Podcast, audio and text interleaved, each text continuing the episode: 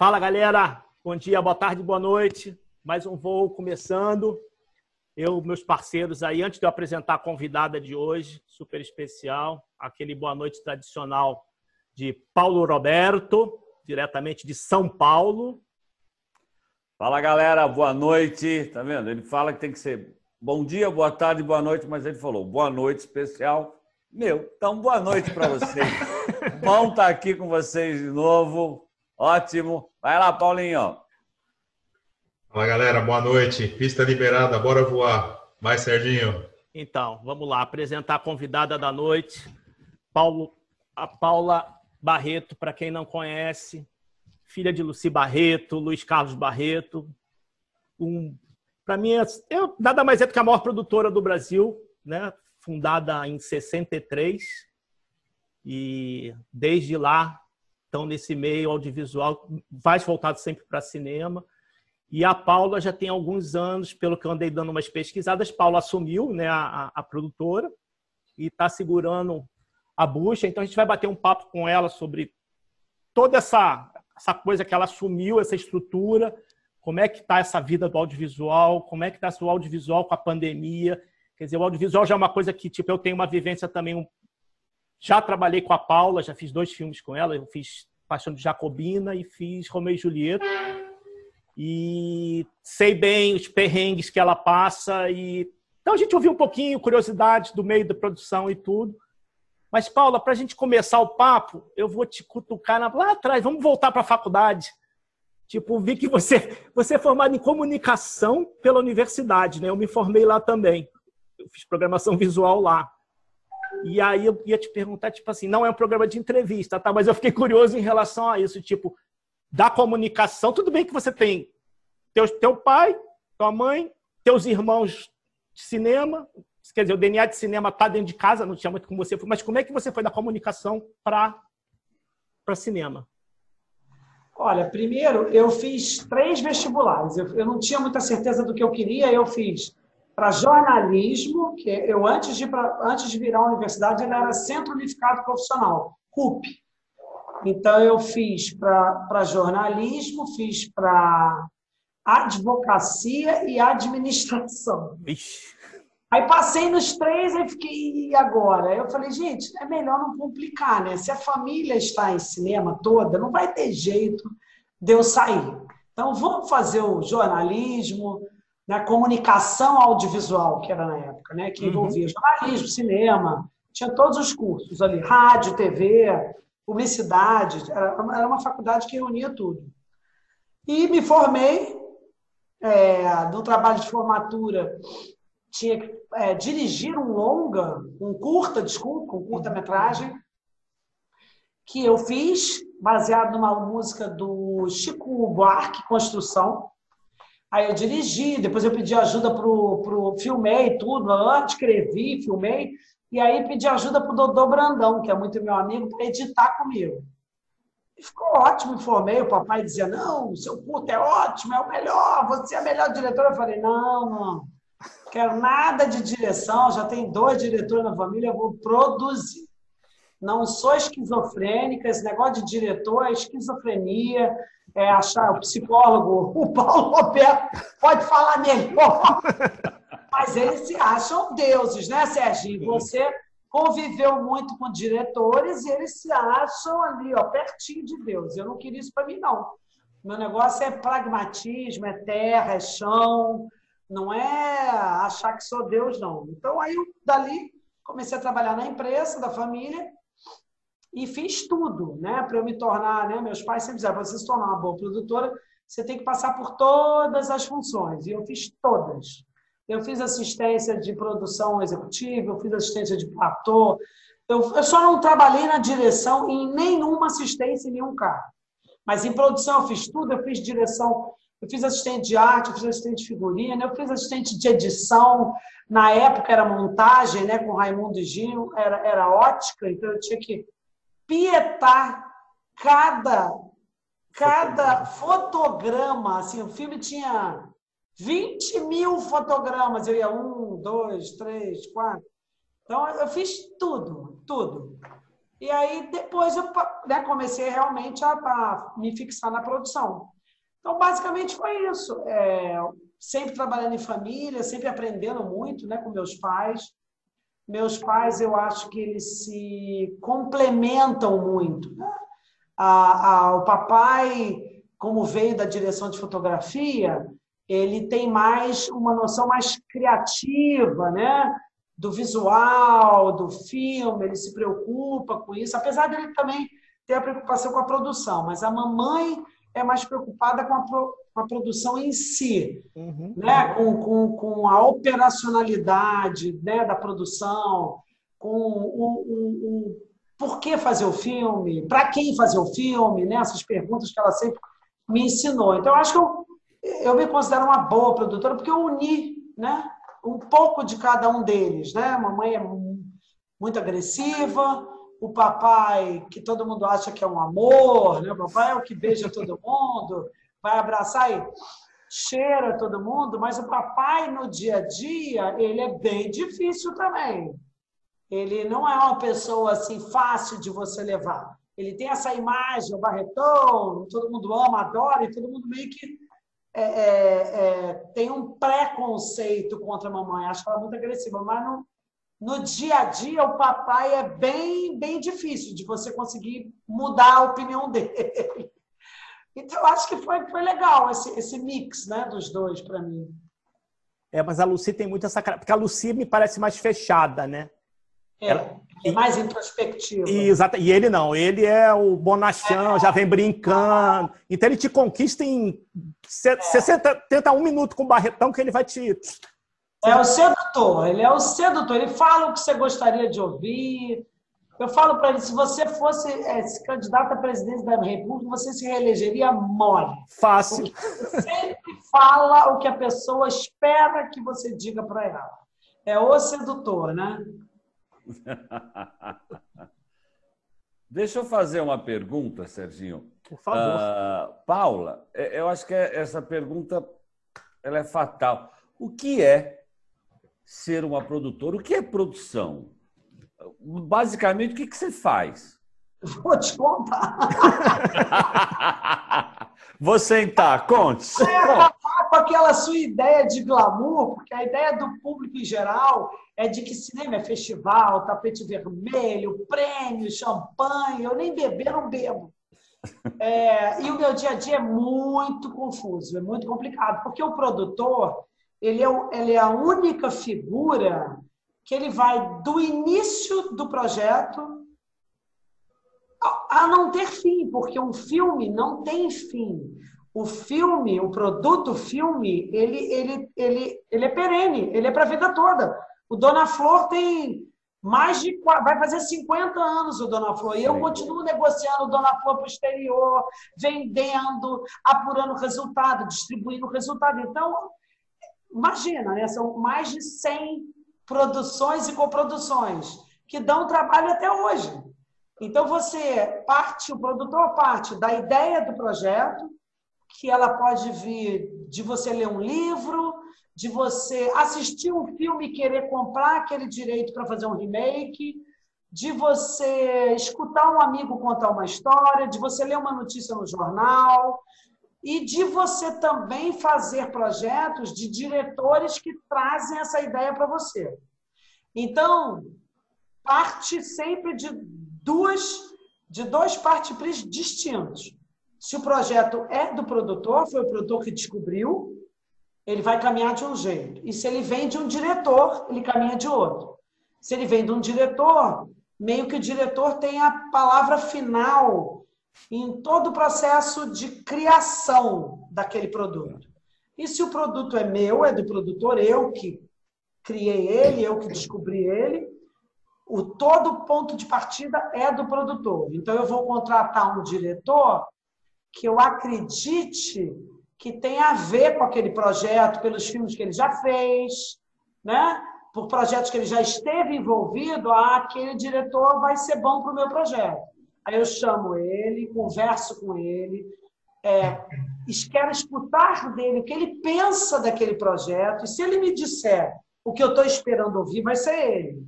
Mas se ele me disser coisas que eu não estou esperando ouvir, não vai ser ele, eu vou procurar outro. Né? Então, essa é a grande diferença de um projeto do produtor para um projeto do diretor. É, quando eu contrato um diretor, eu tenho a palavra final. Eu tenho até o corte final do filme.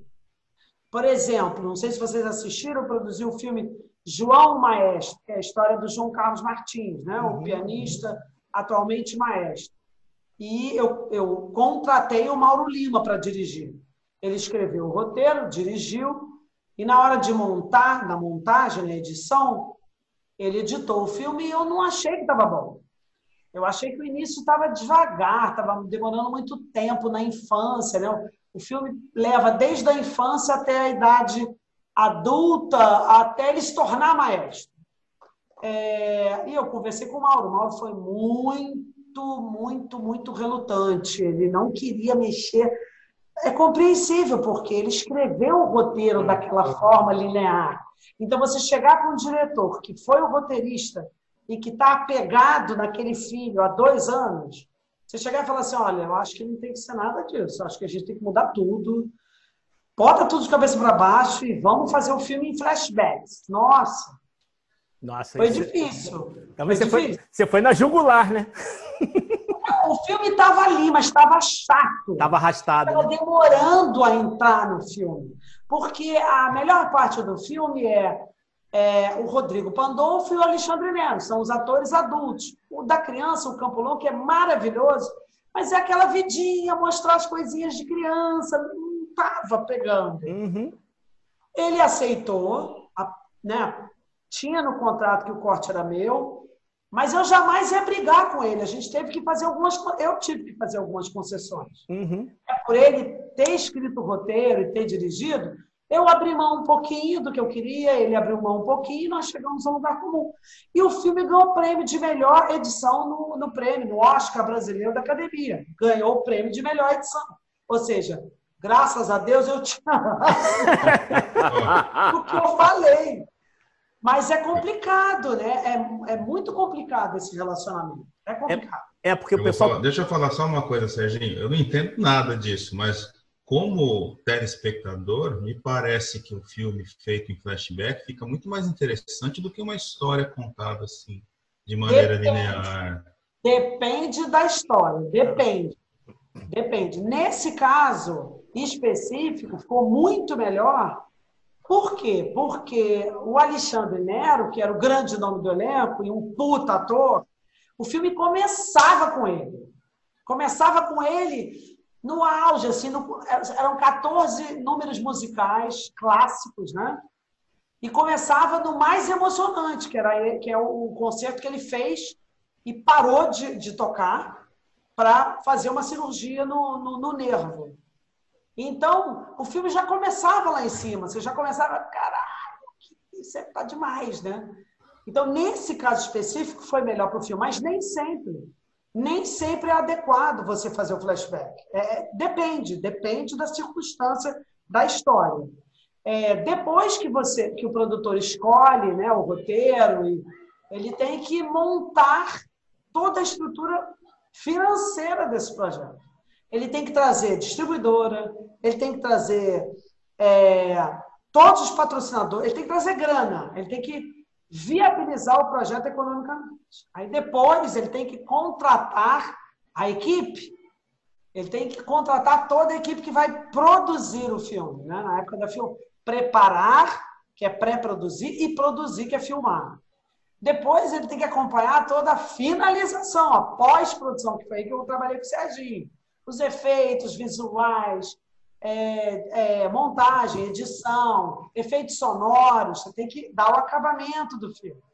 Aí depois, você tem que ficar em contato com o distribuidor. Você tem que aprovar toda a campanha de marketing, né, que chama P&A, que é Print and Advertising, é cópias e, uh, e publicidade, toda a publicidade que vai lançar, fazer o lançamento comercial do filme que é complicadíssimo, porque os distribuidores acham que sabem tudo e não escutam a gente.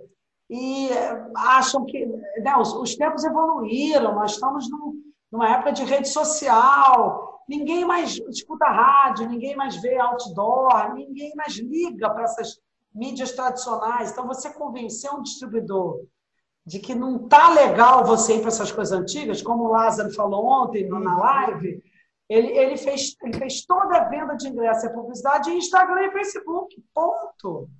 E, e é suficiente, né? Então, é difícil para essas pessoas que estão nas distribuidoras, que geralmente são pessoas já mais velhas, que estão há muito tempo no mercado, sair dessa caixinha, sai da caixinha e acompanha as mudanças todas. É muito difícil. É porque eles perderam a, eles perderam a chave da caixinha, né?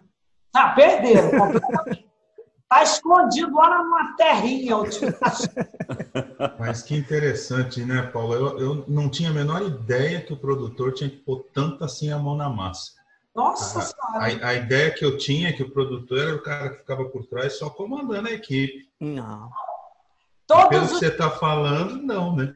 Quem resolve todo, deu um pepino, é o produtor que tem que resolver. Quem está quem tá sentado na dinamite é o produtor. Mas durante a filmagem o produtor está lá em loco? Também, também. Eu, eu vou praticamente todos os dias no set de filmagem. Apesar de eu ter um produtor executivo que toca, que realmente toca, é ele que toca o dia a dia da filmagem, mas eu estou lá sempre, porque sempre acontece alguma coisa que o produtor executivo não se sente ah, seguro o suficiente para botar o pau na mesa. Tem que falar assim. É isso. É uma, é uma expressão feia. Mas é. Até, é. até machista, né? Porque no caso meu não é botar o pau na mesa. Mas ela, ela, ela exemplifica bem, porque tem certas situações que fica difícil o produtor executivo, que é equipe, ele faz parte da equipe, né? É, não proteger a equipe.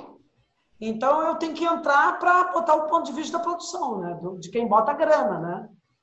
Então é, é complicado. E aí depois que o filme está pronto, que toda a campanha que vai ser lançada, tem todo esse acompanhamento, né? que eu falei anteriormente, de uma vida que não tem fim, né? que é perene, que eu vou ter que acompanhar o resto da vida da empresa. Né?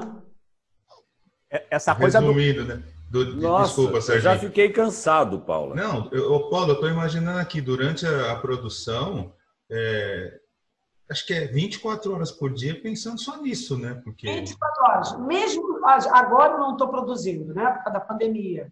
Mas eu estou fechando negócios. É, nós não temos sábado e domingo. Quem lida com, com cinema e com TV não tem sábado e domingo, não tem hora. Eu recebo WhatsApp uma da manhã, duas da manhã, sábado, domingo, não tem hora. Né? As pessoas, ah, tenho. É, por incrível que pareça, nessa pandemia a gente conseguiu fechar é, três projetos.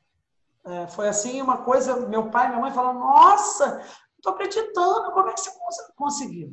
um reality show com, com Multishow e Globoplay, com uma cantora, é, um doc é, sobre o Mariel Marisco, com a Globo Filme Globo News, um programa meio doc reality sobre Era Pais Brancos e Filhos Negros com Jefferson D, com GNT, vai mudar o nome, está mudando o nome para dar uma atualizada devido a essa situação toda de, de racismo né, e antirracismo.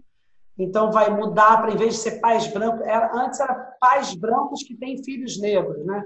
Como educar essas crianças? Agora não, agora é como educar um filho para ser antirracista, não importa a cor que ele tenha. Então, é, a gente tem alguns projetos aí caminhando e, e fechando e evoluindo nessa pandemia que não tem horário. Não tem realmente horário para nada. Você, quando entra para trabalhar nesse métier, você tem que saber que adeus férias, adeus fim de semana, adeus horário. A família fica pé da vida falando, chega, pelo amor de Deus, você tá, para um pouquinho, você está almoçando. Pô, para um pouquinho, você sabe domingo, você está com a tua neta. Mas não tem. Eu não vou deixar de responder. Tem um outro reality que a cantora me manda um WhatsApp, eu não vou deixar de responder. Né? A pessoa está tá ligada, está afim de falar do projeto. Eu vou falar, não, desculpa, vamos falar na segunda? Eu posso falar isso para a mamãe e para o papai, né? Porque eles também, eles também saem, né? Não tem freio, não tem limite. Aí eles querem ligar sábado domingo para falar de. Aí eu falo, gente, a gente se fala todo dia, de segunda a sexta, de meio de meia, e meia. Aí vocês querem me ligar sábado domingo para falar também de trabalho? Ah, não, não dá. Vamos falar da família, pergunta dos netos e vamos em frente. Mas que loucura, meu. É, mas eu acho que a, a, quando você começou a falar, eu vou tirar o teu glamour, você realmente me desiludiu. Fiquei triste. Não é, quer mais ser produtor de cinema, Paulo? Hã? Cara, mas não tenho, não tenho mínimo, não tenho mínimo punch para ser diretor. Se eu ganhar na Mega Sena, eu contrato. Mais fácil. Mais fácil, né? Contrato a Paula. Paula, vamos fazer um filme. Não, e tem uma coisa às vezes você tem que ficar, por exemplo, ontem a mãe estava falando assim, você já fez as contas? Eu estava aqui com o status, a gente tem um status de produção, a planilha Excel, com todos os projetos que estão caminhando ao mesmo tempo. Ela falou, você já contou quantos projetos estão ali? Eu falei, não, mãe, deve ter uns 30. Ela falou, isso é impossível. Como uma pessoa pode tocar 30 projetos? Mas tem que ser, porque você não sabe qual vai dar certo sabe? Eu fiquei anos levando projetos para HBO, anos, e nada, nada, nada. Eu só levava projeto de ficção, séries, séries, séries, e nada, nada, nada. Até um dia que eu me emputeci, peguei todos esses 30, que na época eram outros 30, né, uns sete anos atrás, peguei os 30 da época, marquei uma reunião, Fui lá e mostrei os 30 para ela. falei, não é, eu não saio daqui hoje se você não escolher uma porra do projeto para a gente fazer. Não é possível. Porque eu só ia, eu só ia e levava um. Ah, não, eu acho que esse aqui vai gostar. Aí passava seis meses, mais um. Aí depois de um ano levando dez para eu falei, não, agora eu vou fazer isso. E aí, para minha surpresa, a, a pessoa que decidia falou assim, adorei. Vamos fazer então essa era uma série documental sobre os 100 anos da seleção brasileira de futebol em 2014. Fez 100 anos. Quando, quando que eu ia imaginar que a HBO, que é conhecida por agora faz muito documentário, mas há sete anos não. Ah. Aqui no Brasil só era série de ficção. Aí ela escolheu e falou, aí eu falei, não entendi a sua escolha. Ela falou: Você sabia que o DNA da HBO é de documentário? A HBO surge há 50 anos atrás, nos Estados Unidos, fazendo documentários. Eu falei: Nunca soube disso. Eu devia ter pesquisado isso antes, né? Então o erro foi meu. E teu também, né? Que podia ter dito para mim: Você não tem nada documental? E aí, desde, desde o primeiro, a gente fez vários outros, vários outros, várias outras séries documentais. Eu ainda não consegui emplacar nenhuma série de ficção. Mas tudo bem, a gente segue tentando. Um dia a gente emplaca, não tem problema. Prepara 30 e leva na próxima reunião. É verdade. Ela já saiu, foi para Netflix. É, porque o que eu ia falar exatamente, a Paula, ela descreveu como é que funciona uma produtora de, de um filme. É isso que eu ia falar exatamente isso. Só que não é um filme, são vários projetos simultâneos. Então, esse pique que ela está aqui agora é o pique que eu conheço ela desde sempre. Ela é sempre que eu estou com ela, ela está nessa. E você vê que tipo, a cabeça dela roda 24. Que é que ela falou: esse meio não tem jeito, é pior que médico. Não, fora que o tempo cinematográfico não é o nosso tempo. Tem projetos que levam anos. O que é esse companheiro? Ele levou 13 anos, do dia que a gente comprou o direito do livro até o dia que a gente botou na tela. O Flores Raras levou 17 anos. Do Nossa. dia que. É, o tempo cinema. Há 17, é, agora já tem 20. Há 20 anos atrás, quando a mamãe comprou os direitos do livro do Flores Raras, ela ligou na hora para Glória Pires. Falou, Glorinha, vou te mandar um livro. Você lê, eu quero que você interprete a Lota Macedo Soares, a arquiteta. A Glorinha leu, amou e falou, tô dentro. 17 anos se passaram. Aí não dá mais. Não, ela fez. Ela, ela fez. fez. Ela fez agora, ela fez há três anos atrás. Ela fez. Assiste esse filme, é lindo, é lindo. Mas é, pode é, mas acontecer o contrário também, né? atrás... né? Pode acontecer o contrário. Passa 20 anos, a pessoa já não, Ô, Paula, ou não quer mais, sei lá claro, poderia, ela poderia abrir mão, mas nós, quando nós conseguimos é, o financiamento, conseguimos a atriz internacional, voltamos para ela e ela disse: tô dentro, claro, é o meu maior sonho na vida é fazer esse papel. E fez. Mas podia dar errado, você tem razão. Atriz, ela estava comprometida, nós tivemos que mudar a data de filmagem do Flores Raras para esperar ela acabar uma novela na Globo para fazer o filme, claro. Mas olha, eu não sei é, é, o que você acha, mas Flores Raras, há 20 anos atrás, ia ser uma porrada, cara. Imagina. Não, então, não, eu acho que não dava nem para filmar Flores Raras há 20 anos atrás. É, ah, Aquele relacionamento delas, aquela paixão, sabe? Esse amor todo. É. Não sei.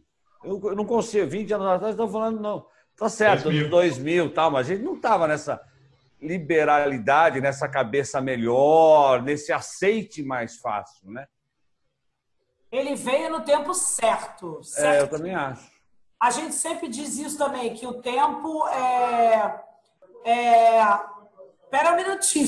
Chegou. Deixa ah, ela! Deixa ela, pô. Deixa ela. Aqui o programa, gente! A gente não tem isso, não, Paula. Tem isso com a gente, não. Cadê ela? Olha que fofa! Olha lá, a cara, olha a cara. Olha a cara. Nossa, isso, que linda. Isso deve fazer uma bagunça aí, hein? Vai lá, favor. Carinha de bagunceira. Cadê o vovô? Manda o vovô dar um tchau pra gente. Sabe quem é o vovô, né? Serginho. Vocês sabem? Olha quem é o vovô. Olha quem é o vovô! Ah, te... Artilheiro nato, ah, gente. Ah, que é isso? Pra eu tirar onda com vocês dois, São Paulinos, ó. Esse aí é o cara. Vamos parar de falar de futebol. Nosso time vai tomar uma piaba amanhã. Faladão. Grande Cláudio Adão na área lá. Tchau.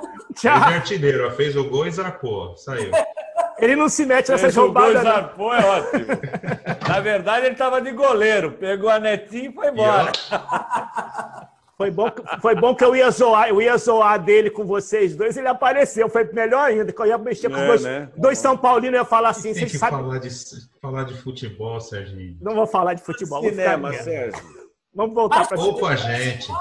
Na nossa trajetória, a gente fez muito filme com futebol. Né? A gente fez Isto é Pelé, Garrincha Alegria do Povo, Uma Aventura do Zico e o Casamento de Romeu e Julieta, né? Esse que, é maravilhoso. Palmeiras e, e, Corinthians, né? Um Capuleto e Montec com, com futebol. Esse é sensacional. É, Para mim, é o filme que eu mais gosto que eu produzi. Ele é muito Esse divertido. Filme é muito cara. bom. Eu vi algumas é. vezes. Agora, voltando para o Flores, você tem toda a razão, ô Paulo. É, o tempo, o tempo cinematográfico serve para isso também. Né? Às vezes um projeto demora muito porque não estava na hora dele. É, você tem toda a razão. Talvez fosse impossível fazer o Flores Raras que nós fizemos naquela época. Muito difícil. E, e, e talvez você fizesse, vai, vamos usar assim, a, a, o pensamento de 20 atrás, do início dos anos 2000, é, não ia ser tão, tão belo, tão apaixonante, tão, sabe, com tanto tesão como foi feito há três anos atrás. Com certeza. Três anos atrás? Com certeza. Ah, sei lá, a, a, recepção do público. Eu acho que tem muito isso também, né? O aceite. Foi um filme que teve um caminho internacional muito bom. Foi um filme que foi a tudo quanto é festival internacional. A Glória, a Glória bombou fora. Ela foi convidada para fazer Star Wars depois desse filme. Olha. Sério? Ela filmou, ela foi convidada, aceitou, fechou, filmou em Dubai e as filmagens deram errado. Não sei o que. Às vezes acontece isso, né? De você filmar e acontece algum problema técnico e deu errado. E aí refilmaram no Canadá, mas quando refilmaram ela não pôde, porque ela estava na novela. Então ela não entrou no filme, mas ela participou. Nossa, cara, essa história eu não sabia. Porque agora e olha, eu, ela foi, eu tenho foi um desempenho da Glória, gente, é, é, uma coisa assim emocionante, né? Vocês que viram, né, Serginho, Paulo, ela, ela falando, interpretando a Lota, ela fala aquele inglês como se ela fosse americana, né? E ela não fala inglês. Ela não fala inglês. Ela atuou mesmo, né? mas é como se ela tivesse incorporado aquela personagem, é uma coisa impressionante. Ela é muito boa, né? É, mas a Glória tem, a Glória tem isso, né? Parece que ela se, ela se doa, né, efetivamente, né? Um negócio meio maluco essa doido. menina. É. É doido. Ela ela você acredita, né, em qualquer interpretação de qualquer personagem. Você entra ali, você fica né, admirando é, ela. Só né? pensar o que ela fez em Mulheres de Areia, né? É, exatamente. Duas personagens totalmente completamente diferentes. E você acreditava, né? Você achava mesmo que eram duas gêmeas, que eram pessoas diferentes, né? De tanto que era a interpretação maravilhosa das duas, né? Ô, Paulo, e como é que você faz para ter esse feeling de, de escolha? Você olha assim, tá, a gente estava tá aqui os três. Você vai fazer um filme, você fala, cara, o Paulo Eduardo é o cara certo para fazer esse filme. Eu Ele sou. sendo um ator efetivo. Estou quebrando o teu galho, Paulinho, ó. Estou quebrando o teu galho. É bom ter amigo por causa disso, né? como, como é, rola esse feeling? Eu acho assim, é, primeiro tem o feeling da escolha do projeto, né? A LC Barreto vai fazer 60 anos em 2023. E acho que ao longo dessa trajetória, eu aprendi com meus pais aquelas perguntas básicas que você tem que se fazer. Por que produzir esse filme? Para quem produzir esse filme? Quem vai assistir esse filme daqui a três anos? Né? No caso, às vezes, né, o processo médio demora três anos, às vezes demora 13 anos ou 17 anos, mas em média, três anos. Então, você faz essas perguntas e eu tenho, é, para mim, quando eu leio um roteiro, se eu não leio ele de cabo a rabo em duas horas, eu já começo a pensar que não dá para produzir. Porque se você. Eu penso assim: a primeira leitura minha tem que ser como se eu fosse na sala de cinema. Você entra na sala de cinema, você vai ficar saindo? Né, para o banheiro, para comprar. Não, você procura comprar tua pipoca antes, vai no banheiro antes, para sentar ali duas horas e ver um filme, né? Então eu penso assim: eu pego e vou ler. Se eu parar, eu já começo a ter minhas dúvidas. Eu posso até falar, vamos desenvolver melhor, vamos melhorar aqui, vamos melhorar aqui. Mas se no final do tratamento final do roteiro não me prender, eu já não vou produzir. Não vou. E outra, outros termos de escolha são: eu acho que existem dois filmes para serem feitos. Ou ele tem que ser comercial para o público, né? uma comédia, uma comédia romântica, ou, ou um, um, drama tipo um Olga, um Dois Filhos de Francisco, ou um policial, né? Você escolhe o gênero assertivo para ser bem comercial para o público, ou é um filme como Flores Raras, como João Maestro, que eu sabia que não eram filmes para o público, muito público, iam fazer ali entre 300 mil e 500 mil espectadores, mas iam continuar dando prestígio para a marca LC Barreto nacionalmente e principalmente internacionalmente. A LC Barreto tem um nome no Brasil e fora do Brasil e ela tem que prezar e manter esse nome. Então, são duas escolhas aí, ou um filme comercial ou um filme para ir para festivais internacionais bons, para ter boas críticas, para ter um mercado nos Estados Unidos, na Europa. É isso, basicamente. E o ator e os atores, quando eu leio um roteiro, eu já começo a imaginar, eu já tenho já alguns insights. Ah, esse aqui. Quando eu, quando eu li o livro Casamento de Romeu e Julieta, eu já pensei na Luana Piovani. Eu falei, ah, Luana. Essa personagem é a Luana. E aí o Bruno cismou com o Taumaturgo Ferreira. Eu falei, Bruno. Ah, pensou em top modo. Bruno, desculpa, Bruno. o Taumaturgo, a Luana é muita areia pro caminhãozinho do Taumaturgo. não vai, não tá link, não dá leite. Ela é muito, sabe, ele é um mulherão, o Taumaturgo é pequeno, é magrinho, bom ator, mas não dá para esse personagem. Ah, ok, fiz contrato, paguei primeira parcela, e começa ele a ensaiar. Você tem razão, não dá. Falei, ah, legal. contrato assinado, já paguei, primeira parcela, agora vou ter que demitir o cara. É, beleza. Olha a bucha da produção aí, ó. Aí estoura, é, estoura é, para a produtora. Resolve o pepino, problema teu. Eu falei, legal, resolvi. E o, e o ator que eu queria desde o início era o Marco Rica, que não é um cara assim, um homem azarrão e tal, mas é um cara charmoso. Que eu falava, Bruno, ele tem pegada, ele é charmoso, vai dar liga, eles vão ficar perfeitos, um casal perfeito. Não deu outra. Deu perfeito. É feeling, é feeling. Você, quando lê o roteiro, você imagina aquela história. É claro que não é, às vezes não vem só uma atriz. Você tem umas, umas três, quatro que você fala que poderiam interpretar aquele papel. Agora, se vai dar certo, cara, você vê o, o, o maior caso, o maior case hoje de sucesso é o Paulo Gustavo. Né? Que ninguém acreditou nele. Ele deu essa porra desse Minha Mãe é uma peça, fez a peça anos, deu para vários produtores, para mim não deu. Deu para vários produtores que não fizeram, e ele pegou a IA e falou: Você produz para mim? Eu vou te pagar, vou te contratar para você produzir. E ela produziu, e produz até hoje. Então, é, não tem muito, não tem bola de cristal. Não tem bola de cristal, gente. Não tem.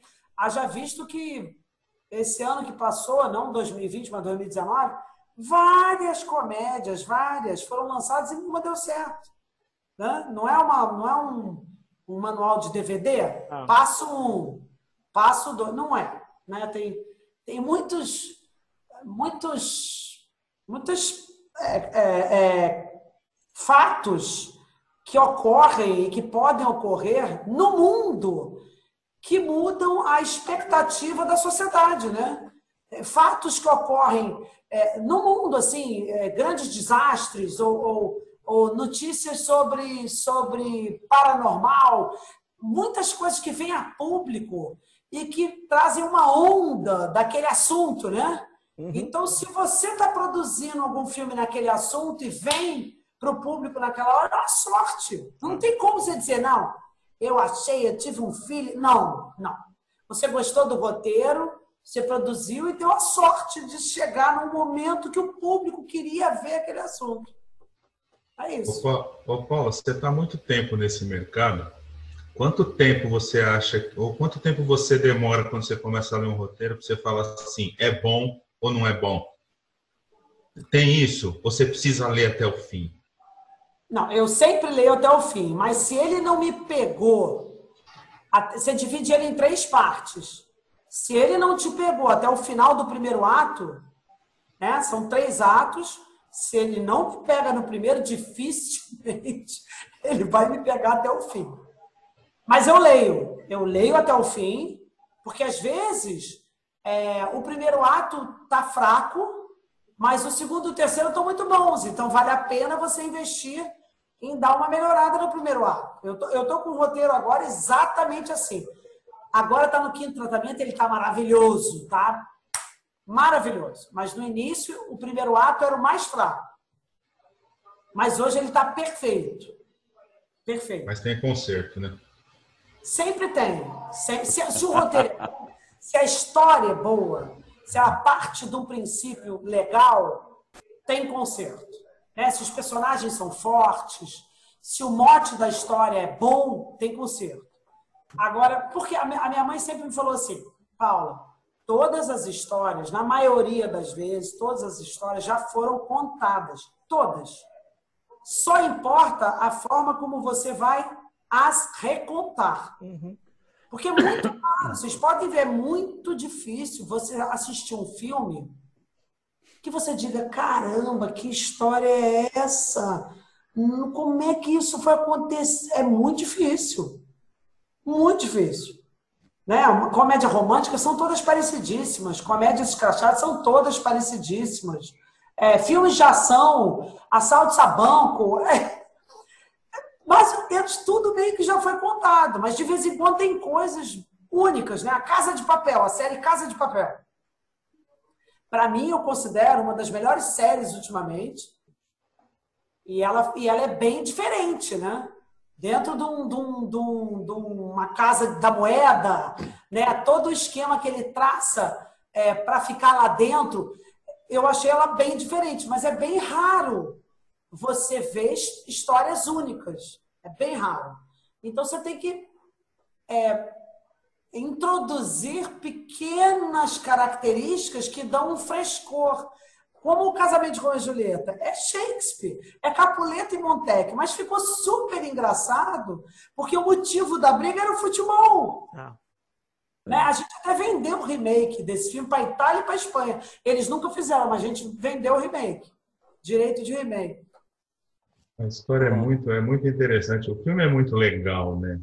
Ah, eu, e, eu tem atores muito bons também, né? Luiz Gustavo está sensacional. Futebol, para mim, tá, tá, na minha vida Estou pequeno e até hoje. Então, quando eu li aquele livro, eu falei, ai, gente, eu tenho que fazer esse filme. Aí meu filho leu, eu falei, lê aí, Felipe. Ele era pequeno, tinha, sei lá, 12, 13 anos. Ele falou, mãe, você vai fazer Corinthians Palmeiras? Tem que fazer Flamengo Fluminense. eu falei, não, não pode, porque a, a rivalidade de Corinthians e Palmeiras é muito maior do que o ah. Fla-Flu. Ela, ela, vai para essa violência, ela vai para extra-campo, ela vai para essas loucuras que tem no filme, né? E o Luiz, o Luiz Gustavo está muito bem nesse filme, o elenco está muito bem nesse filme. Muito, muito. Esse filme você dá risada o tempo todo. Esse filme é muito... Esse, esse, filme você... esse filme marcou tanto a minha vida que até hoje eu, eu uso frases do Baragate, né? Às vezes que eu fico nervosa e que alguém fala... Às vezes a Florinha, a minha, a minha neta, fala, calma, vó. Tá nervosa? Eu falo, nervosa eu? mas o fato de eu estar nervosa não quer dizer que eu queira matar uma pessoa, não. Tá tudo bem. Baragatti fala isso no filme, né? É. Calma, a mulher fala, calma, Baragatti. O fato de eu estar nervosa não quer dizer que eu quero matar alguém. Agora, a Paula levantou uma coisa que é bem legal, tipo essa coisa. É, não tem receita de bolo em cinema. E você ainda esbarra numa coisa que ontem estava rolando na live, que é aquela coisa do distribuidor. Você ainda esbarra dependendo da época de lançamento. Do... Às vezes você está com um puta filme na mão que você fala, cara, esse filme aqui é um baita filme. Aí quando você vai lançar, tá chegando. Ontem só falavam do próprio do Coringa, né? O ontem foi a vítima. Aí você está vindo como um blockbuster de fora e que toma conta de todas as salas de cinema. E aí você fica. Olha, o caso assim que eu cito mais, não é nem ela disse, é o próprio casamento de Romeu e Julieta. Quando a gente foi lançar, nós fizemos uma pesquisa para ver aonde que estava a maioria da torcida do Corinthians e do Palmeiras. Né? E a gente dedicou São Paulo, sul de Goiás, norte do Paraná. Aí papai, eu e papai tivemos uma reunião lá com o Rodrigo Saturnino, que era Sony Disney, né? o filme é Disney. Falamos, Rodrigo, vamos pensar em fazer um lançamento diferente, tipo Dona Flor, tipo Quatrilho, já que tem um mote mais regional, vamos lançar o filme nessas regiões e depois, com boca a boca, a gente parte para o Brasil. Não! Filme vai arrebentar no Brasil inteiro. Não! E ainda tinha também o problema de que filmes que falam de futebol não darem certo, porque quem escolhe o filme que vai ver são as mulheres. Então, as mulheres não gostam de futebol. Então, vê que tem futebol, não vai para ver o filme. Então, a gente já tinha esse problema. E ele não escutou o papai. A gente também, a própria agência contratada deles tinha um plano, porque na época e até hoje os filmes são, tem sempre um trailer, né? Você vê um trailer. Uhum. E a agência propôs dois teasers em vez de ser um trailer só, dois teasers. Um seria o primeiro, quando a pessoa chega no cinema. É, os dois eram um casal. No primeiro, a mulher falava para o marido, para o namorado, para o marido: Vamos ao cinema hoje? Está passando um filme maravilhoso que só tem, ela só falava as coisas que ele gostava. Tem futebol, tem isso, tem mulher bonita, tem tem cor, só falava as coisas que ele gostava, mas só aparecia as coisas que ela gostava. Aí no segundo teaser, que era o último, era o mesmo casal e ele falando: amor, pô, soube que tá passando uma comédia romântica, você vai amar. Ela é linda, ela tem amor, ela tem romance, e só apareceria as coisas de futebol. Uhum. Então, eu amei a ideia. Eu falei, isso é o que a gente precisa para quando as mulheres forem ver, ver que o filme não é sobre futebol, é o pano de fundo é o Isso. futebol. Mas tem pouquíssimo futebol no filme. Isso vai desconstruir esse preconceito das mulheres. Ele também não quis, não aprovou a ideia da agência, só fez um trailer. Esse filme estreou, fez 1 milhão e 100 mil espectadores, podia ter feito 3 milhões. Uhum. Dos 1 milhão e 100 mil, 1 milhão foram em São Paulo, sul de Goiás, norte do Paraná, exatamente como a pesquisa dizia. E você ia, eu, eu, eu lembro que eu ia para a praia e eu ficava tentando ouvir as pessoas falando, né? Se, se alguém estava falando do filme. E eu ouvia várias vezes as mulheres. Um, um cara, uma mulher falava assim: Você já foi ver o casamento de Oliveira? Nem vou. Imagina, o filme é todo de futebol. O que, que eu vou fazer num filme de futebol? Então isso atrapalhou. E eles ah. acham que eles têm, que eles é que são os espertos, que têm a expertise, que sabem tudo, não escutam o produtor e ferram com nossos filmes. Exatamente. Cara, quando a gente fez o Xuxinha, eu fiz um longa de animação para Xuxa, né, com o Dealer. E a gente desenhou todo. A gente primeiro a gente sai, porque eu tenho o trauma dos 17, 15 anos de produção que você falou. Meu batismo foi com, com logo com quem, né? Com o filme do Zelito, né? E, e o, oh meu Deus, ia falar JK, JK foi o segundo. O primeiro filme dele foi o, oh meu Deus. Do músico? Do, é, do uma... é, é, é. Putz, cara, daqui a... Não, Meu... eu vou me socar. É, pois é, pois é, daqui a pouco vem. Aí eu corto na edição. É, é, é o mínimo que você tem que fazer. Não, tá né? Aí o que aconteceu? Eu tenho um trauma porque o filme Ficou demorou vermelho, 15. Lá. É, eu esqueci totalmente. Foi meu primeiro filme, meu batismo em cinema. Você quer que eu pesquiso aqui? Bota lá, primeiro filme do Zelito de. Caramba, foi em 98. Paula. Maestro, compositor brasileiro, todos os Vila Lobos. Vila Lobos, isso. Pô, foi isso. Não foi nem pesquisar. Nossa, tá vendo? Ainda bem, salvo. Então eu tenho o trauma dos 15 anos. Aí quando a gente começou a desenvolver o projeto de animação, a minha ideia era fazer um projeto de animação em tempo curto. Mostrar que era possível fazer um filme de animação para cinema no Brasil no prazo curto. Não, a gente fez. Paula, a gente fez em 11 meses. É, isso é recorde mundial. A gente tinha uma equipe de cinco. Quando a gente estava lá na Labocine, você não sei se você conhecia aquela estrutura de animação. Então, aí, aí tá o teórico. Eu tá, conheci tá aquela estrutura maravilhosa. Pois é, então aí, aí a gente, o que, que a gente fez? A gente montou uma equipe com 50 pessoas, dois turnos de 25 pessoas, a gente produziu do, do roteiro a filme pronto em 11 meses. E a gente desenhou, como a gente tinha uma equipe de criação muito boa, a gente desenhou toda a campanha de lançamento do filme. Até balão com os personagens de animação inflável, gigante em cima do cinema flutuando, a gente desenhou. Tudo. Tudo que você imaginar em relação à parte de licenciamento e tudo. Você acha que alguém olhou? É complicado, é muito complicado, muito complicado. Nada. Nada. Tipo, a gente fez um lançamento gringo. Tipo, a parada era um lançamento gringo. Um balão inflável em cima da. Na pré-estreia, flutuando em cima do cinema. Simplesmente era isso. E aí os caras ignoraram. Não, papapê. Aí, mais ou menos esse teu filme aí do. É muito frustrante, né, Sérgio? Muito frustrante, né? Você saber que, que, que você está falando uma coisa que tem bom senso, né? Que tem racionalidade e os caras não escutam. Pois é, pois é. A gente, na verdade, fez nada mais, nada menos do que todas as produtoras gringas de animação fazem. A gente foi lá nos, nos papas e falou: o que, que esses caras fazem em lançamento? Fazem isso, isso, isso, isso. A gente meio que seguiu a Bíblia dos caras e adaptou para o Brasil. A gente orçou tudo, Paula. A gente entrou em contato com as fábricas de balão para viabilizar valor. A gente fez a campanha com os valores, inclusive. Ó, vai gastar isso aqui só. Mas não teve jeito. É, é complicado. Muito. E aí, senhores, ficaram quietos?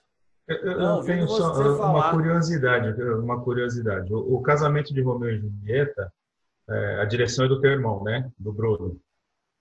Quando você está produzindo um filme que o diretor tem o mesmo sobrenome, é mais fácil ou é mais difícil? Muito mais difícil, muito mais Especialmente Bruno é bem, é um, é um puta diretor, um puta profissional, competentérrimo, Mas é uma pessoa difícil. É uma pessoa difícil, uma pessoa mais velha, cheia de vícios. Então, é, é, é, complicado o relacionamento dele com a equipe. Você tem que estar o tempo todo apagando incêndio dentro de sete. É complicado. E eu, eu, eu trabalhei muito mais com o Bruno do que com o Fábio. Eu só produzi o Lula, né, que o Fábio dirigiu. E eu tinha muita vontade de trabalhar com o Fábio, porque ele é uma pessoa muito. Era, né? Faleceu ano passado, vai fazer um ano. É, e ele, ele é, sempre foi uma pessoa muito doce, muito. Serginho conheceu muito doce, muito carinhoso, muito amigo. E eu tinha essa expectativa de trabalhar com ele, mas foi difícil também, e pô, foi até mais difícil do que com o Bruno. Caramba. Foi muito difícil, muito difícil, muito difícil. É difícil, né? Você trabalhar em família. É. É complicado, porque é, até eu tenho que fazer uma meia-culpa. Eu acho que deve ser difícil para os dois, porque é, é, como é familiar, você diz certas coisas para o teu familiar que você não diria para um outro diretor, né?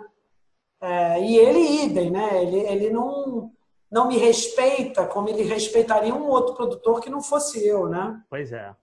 É complicado, é muito complicado. É, eu, eu, tive experiência com os dois.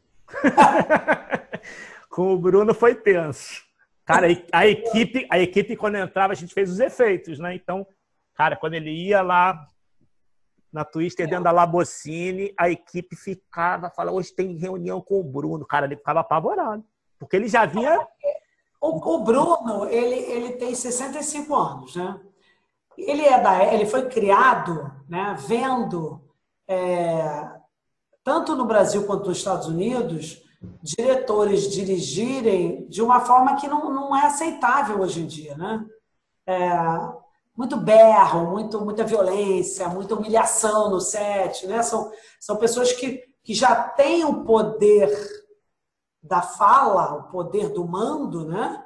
Uhum. Porque hierarquicamente, né, o produtor e o diretor, então hierarquicamente as pessoas já têm um receio, né, tanto do produtor quanto do diretor. Então, mas ele, ele vem tentando é, melhorar, né? Eu tenho que dar, tenho que é, dizer aqui publicamente que ele vem tentando realmente fazer um esforço para melhorar essa atitude, porque hoje em dia realmente não tem mais lugar para isso. Até multa do MPT eu já tive. Ixi. Até multa por trabalho escravo, né? analógico, né? analogia né? do trabalho escravo, eu já tive. A LC Bahia já teve. Quem é multado é a produtora. É, pois é. Ele faz, é, ele faz as cagadas, mas quem é multado é a produtora. e já com o Fábio foi sensacional, porque eu fiz a pré de Lula, né? A pré de Lula eu fiz com ele lá em São Paulo. Isso. A gente foi pro set, tudo. Puta, muito, muito, muito tranquilaço. Tipo, assim, eu, eu, Veio conhecer meu planeta, Sérgio? Fui aí, eu fui no campo aí no. Aí no teu ABC aí, Primeiro de maio. Os filmes que eu produzi foram em São Paulo. A maioria. É, é, é, Casamento com a Julieta, Caixa 2, Cro, Casamento, Lula. Cinco filmes produzi em São Paulo. Adoro, adoro São Paulo. Amo São Paulo. E meu marido, né, jogou lá algumas vezes, né, na Portuguesa, jogou no Corinthians. Então, morei também em São Paulo. Eu amo São Paulo. Amo o Rio também, mas amo São Paulo. Ah, mas ele não, ele não jogou no São Paulo, tá? Então podem chorar os não. dois. Não jogou no São Paulo. Cara, como é que pode? O, São o Cláudio Adão jogou em quantos times, bicho? Ele não jogou no São Paulo, cara. É, não, tá vendo? Olha, ele jogou em acho que uns 30 times, o Cláudio. Pois é. Não, não teve uma carreira Paulo, plena. Não jogou no Palmeiras, não jogou no O que, que é que você falou? Não teve uma carreira plena, não jogou no São Paulo. Quem vê a gente falando assim pensa que a gente liga muito, né, Paulo? Nossa, mas se você vê. É, não, liga para futebol, deixa bem é, claro. Não, nem esquenta a cabeça. No São Paulo, no Palmeiras e no Grêmio e no Inter. Nesses quatro. No resto, ele jogou em, em, sempre num time grande em algum estado, né? Cruzeiro, Bahia, Santa jogou Cruz. No Santos. No Rio, é, acho que ele jogou nos quatro, né? Corinthians. No Rio, jogou em todos os grandes. E muitos Aqui ele jogou na Portuguesa e não jogou no São Paulo. É. Na Portuguesa. Amigo, aqui no Rio ele jogou. Olha a moral que nós estamos. aqui no Rio ele jogou no Flamengo, fazia dupla de ataque com o tal de Arthur Antunes Coimbra. Só, só Mas o que isso. você está falando aí, Serginho? Não, a não, gente é- sabe que no fundo você é Vasco. É, com, com certeza. É. Ô, Paulo, Ô, deixa, eu Paulo. te pergu- deixa eu te perguntar mais uma coisa. Só- Desculpa só uma coisa, cortar. Paulinho. Vai lá, Paulo, vai. vai. Ô, ô, tá, é, é, pergunta boba. Já teve algum perrengue forte com o diretor no meio de uma produção, assim? De repente, um embate, não precisa falar nome nem a produção, mas já que você teve que chegar junto e falar, meu, é assim que faz e tá dito. Já tive, já tive, não assim no sentido de o que fazer, né? Por exemplo, porque o Bruno, por exemplo, no casamento de Romeu e Julieta, como ele não sabe nada de futebol, eu, eu primeiro ofereci para o Fábio o casamento, que é apaixonado, botafoguense, apaixonado por futebol. Falou, não, comédia. Ih, tô fora. Eu falei, ah, eu fiquei tão decepcionado.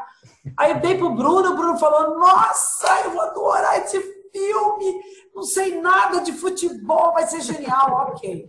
É, totalmente, né, distinto. E como ele não sabia nada, ele foi muito humilde em me ouvir e ouvir o Cláudio. O Cláudio era tipo um assessor dele, treinou a Luana, participou de todas as filmagens de futebol. O Cláudio que foi no Palmeiras, escolheu aqueles meninos todos que representavam o time do Palmeiras da época e do Corinthians, né, num jogo famoso Palmeiras e Corinthians. O Cláudio que escolheu. Era, eram os jogadores da base do Palmeiras, que ele escolheu não pela posição que jogavam, mas pela foto dos originais que eles iam ter que interpretar. Então, o goleiro da base do Palmeiras interpretou aquele centroavante careca do Palmeiras. Sabe? Era assim, não era porque era a posição, era porque tinha que conhecer fisicamente. Então, o Bruno escutou muito, muito. Nas cenas de futebol desse jogo, ele falou, Paula, onde é que você, Paula, Cláudia, onde é que você acha que, que eu devo botar a câmera? Aí o Cláudio falou, lá em cima. Que nem é a transmissão da Globo, de uma TV. Bota lá na marquise. Tudo bem você fazer uns planos aqui dentro do campo, mas tem que ser lá. Em algumas câmeras, né? De trás do gol, do lado. Então ele escutou muito, ele ouviu muito o Cláudio e a mim, porque a gente era expert em futebol. Agora, perrengue, perrengue mesmo, eu tive com o Fábio, mas não por fazer ou não fazer. O Fábio, é... o Fábio é muito rápido, ele, ele, ele, ele não tem muita paciência, não tinha muita paciência de ficar no set muito tempo. Então ele era muito rápido e eu sempre falava, Fábio, calma, faz mais uma, Fábio, faz um plano. Tudo era, era muito decupado. Decupado é o diretor, antes de filmar, ele, ele decupa, ele, ele detalha como é que ele vai filmar aquela cena. Né? Aí ele vai, primeiro ele filma daqui, depois ele vira o eixo filma dali, depois ele faz um médio plano, depois ele faz um grande plano. Ele decupa. E chegava na hora, no set, ele ficava meio impaciente queria fazer tudo muito rápido. Falava, calma, Fábio, nós temos tempo. Não, ainda falta três horas para acabar o set. Calma, faz mais um contraplano, faz um plano geral. Isso, isso era todo dia que eu tinha esse tipo de discussão com ele. Mas a pior discussão foi em relação a ele querer colocar a filha como primeira assistente, segunda assistente de direção. A filha não tinha essa experiência e ele entrou na minha sala aos berros, com medo do meu rabo. ah, porque minha filha. Eu falei, Fábio, não adianta você berrar assim, porque não vai acontecer. Ela não tem capacidade para isso. Ela é, minha, ela é sua filha, ela é minha filhada, minha sobrinha. Eu não vou deixar você expor a minha filhada a pagar esse mico. Ela vai ser terceira assistente, ela vai aprender a ser terceira assistente, que eu já acho uma super responsabilidade para ela. Então vamos ver se ela dá conta.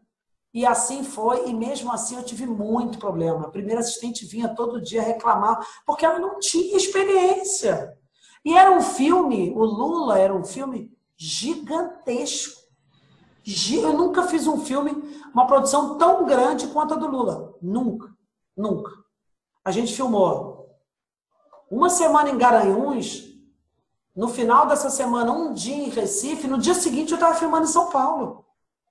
O meu pai e minha mãe falaram: você está louca, isso não é impossível disso dar certo. Não dá para você fazer isso, dá uma folga. Eu falei: não, vai dar certo. Era um filme complicadíssimo, muito complicado. A gente teve muito problema porque a gente perdeu na véspera de começar a filmar, assim, dez dias antes de começar a filmar, nós perdemos o ator que ia interpretar o Lula. O cara ah, pirou, é? É, não, era, não era o Rui Ricardo, era outro. E ele pirou e ligou para mim do. Sumiu, ligou para mim do aeroporto dizendo: Paula, você me desculpa, eu estou indo embora para ver a minha Lindu. Lindu era o nome da mãe do Lula. E ele falou: Eu estou indo embora para ver a minha Lindu, que era a mãe dele. Eu não tenho condição de fazer esse filme. Você me desculpa, eu estou indo embora. Pegou um avião, foi embora, nunca mais ninguém ouviu falar. Foi internado numa clínica. Ele pirou mesmo. Foi internado numa clínica psiquiátrica. Nunca mais atuou esse menino. E o Fábio pirou, imagina. Você perdeu o ator principal. Putz, há 10 dias de começar o filme. O Fábio me ligou, eu liguei pro Fábio, falei, Fábio, aconteceu isso? Nossa, ele pirou, pirou, pirou, pirou, pirou, berrava. O que, eu fazer? Eu tô fodida, e agora? Falei, calma. Se Deus quis assim, é porque é melhor pro filme. Só pode, vamos pensar assim. Não era para ser esse cara, porra. Nós vamos achar o melhor que ele, calma. E aí ele volta para os testes, né? Tinham fitas e mais fitas de VHS de teste e já tinha um, um ator escolhido, Rui, para ser um enfermeiro. Aí, quando ele me mostrou, ele falou: O que, que você acha desse aqui? Eu falei: É o Lula. É o Lula, cara. Tu tá com o Lula desde o início melhor que aquele outro. é esse o cara. Pega o cara e chamou o Rui para fazer um teste com a Cleo, para ver se tinha empatia, né? Porque tinha que ter empatia com a Cleo, que ia ser mulher, né? E deu tudo certo. Mas assim, embate onde eu tive que prevalecer a minha adesão. No set, nunca, nunca. Nunca Cara, tive mas problema. Que sorte desse Rui, hein, Paula? Porra! Meu, a cara fica louco. Ele é, é um enfermeiro, virou protagonista. Cara, não existe sorte, cara. É um.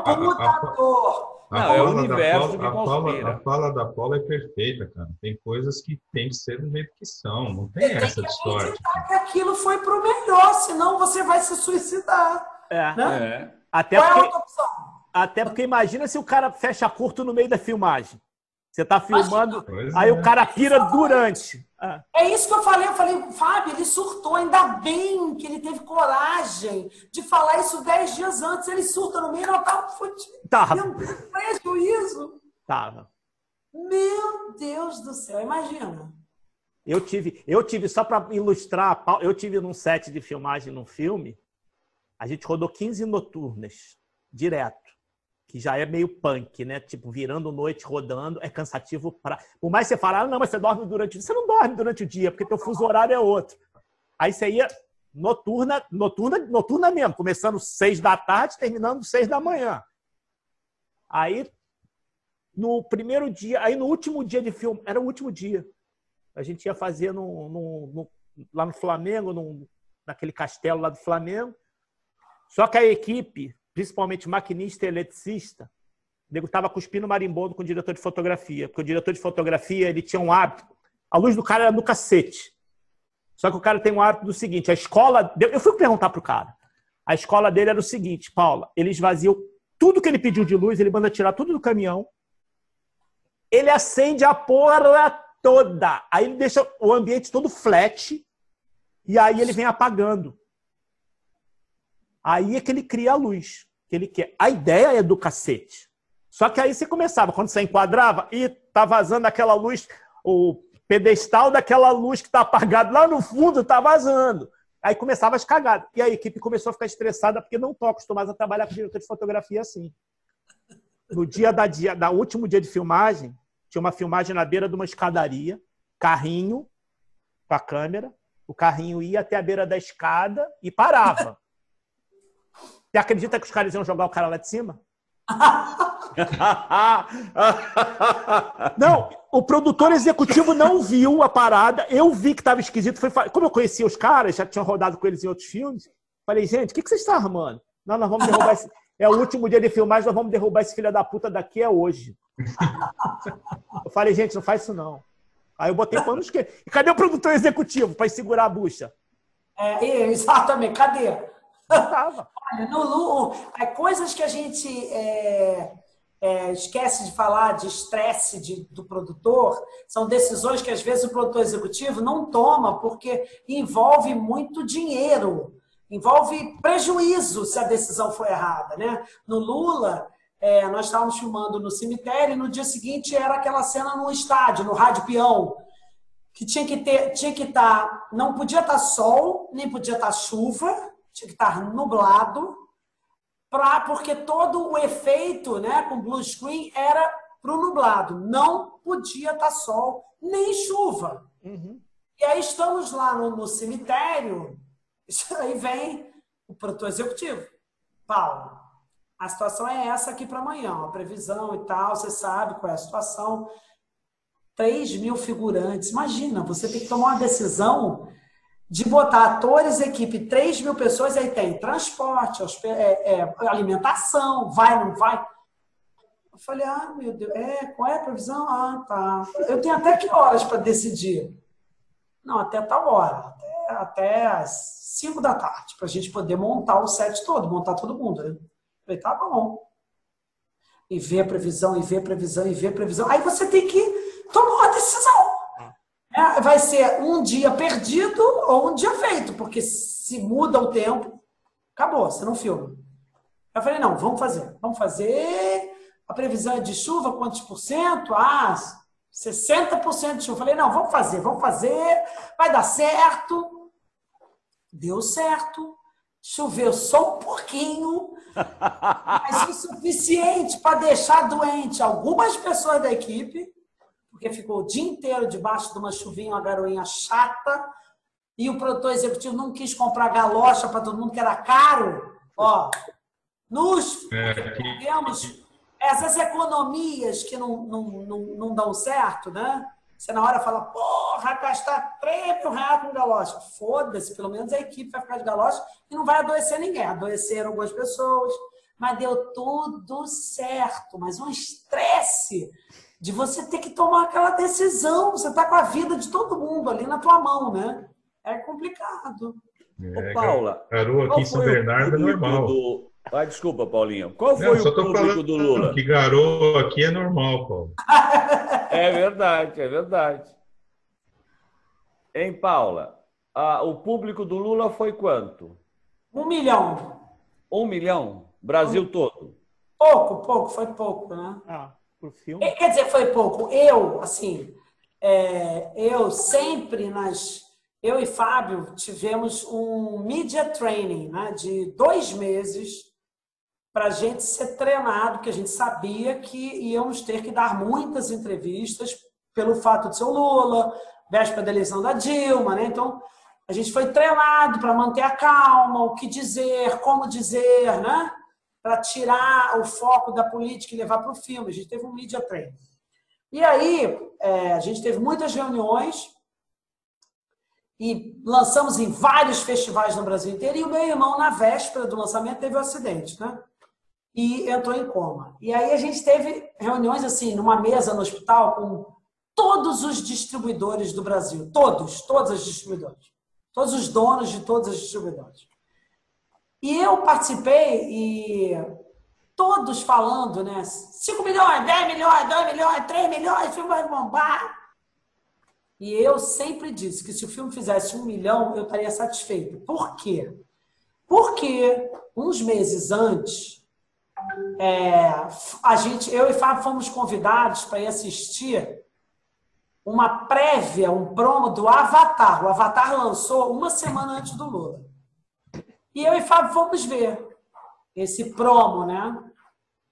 E o Fábio, essa porcaria, com aqueles óculos, né? Ah, não gosto disso, que porcaria. Eles, não, então vamos nadar de braçada sozinho. Esse filme não vai fazer nada. Eu fiquei impressionado. Falei, cara, isso é sensacional. É lógico que não, não tem nada a ver com o Fábio, né?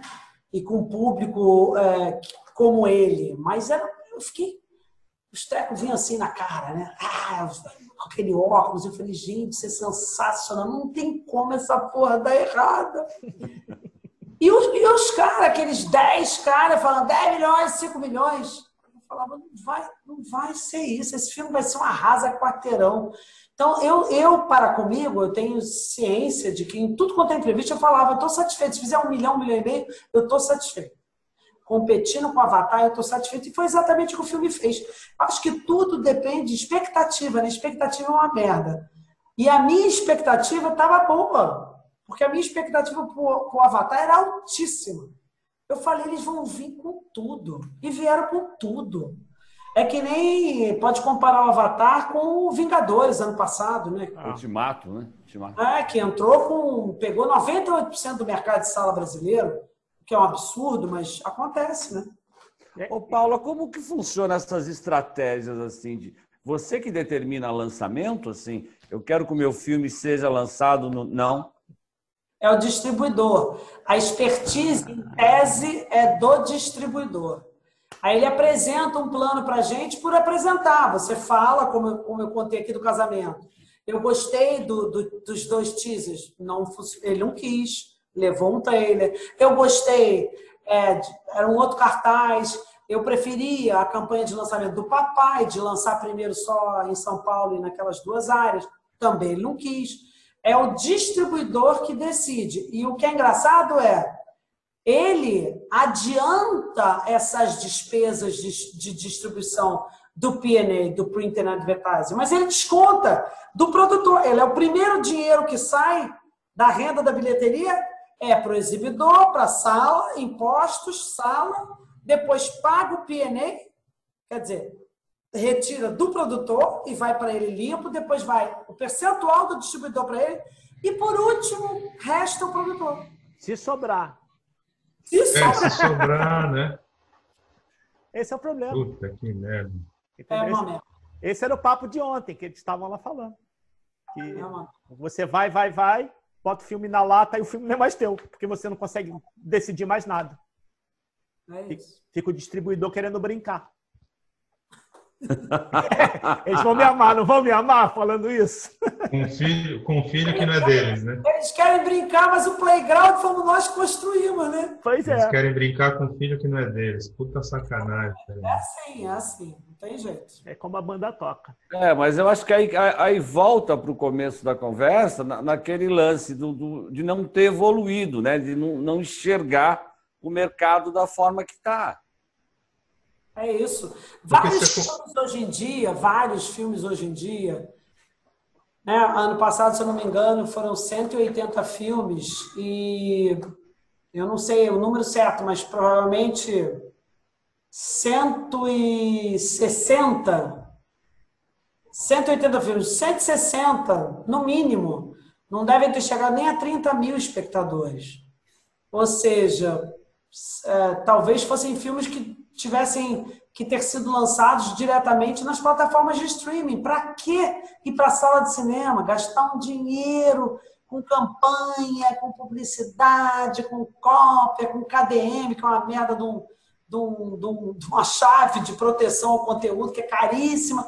Então, é, é, tá todo mundo muito ainda dentro da caixinha, entendeu? Era isso que eu ia te falar. Isso aí provavelmente tem a ver com o fato da galera não entender que mudou, mudou. e não querer mudar. Exatamente. E aí fica pondo dinheiro e não, não tem o retorno lá na frente. Eu, eu não acho que o cinema vai acabar. O cinema não vai acabar. Já falaram isso quando surgiu o DVD, o videocassete, depois quando veio o DVD. Não vai acabar porque é uma experiência única. Mas essa experiência tem que representar um evento. Entendeu? Então, filmes menores não, não, não tem mais espaço para filmes menores na sala de cinema, infelizmente. É porque hoje o cinema parece mais um. É uma experiência mesmo, porque a cadeira se mexe, o som é, é diferente, tudo é diferente, pô. O próprio lugar onde ele se encontra hoje em dia, ele não está mais na rua, ele está dentro de um é. shopping. Então, o próprio lugar já quebrou aquela dinâmica de você ir andando da sua casa para o cinema, olhar o cartaz ali fora, escolher ali fora. O cine teatro. É, mudou, é outra coisa, né? Que aliás foi até uma coisa engraçada que foi falada na live ontem. E você ainda tinha aquela coisa, você comprava o ingresso, às vezes o filme já estava rolando, você entrava, assistia, aí depois ficava para ver o filme do início, você poder ver tudo, ou ficava duas sessões, e Isso. pronto. É. Acabou. Você, é, é, é, muito louco.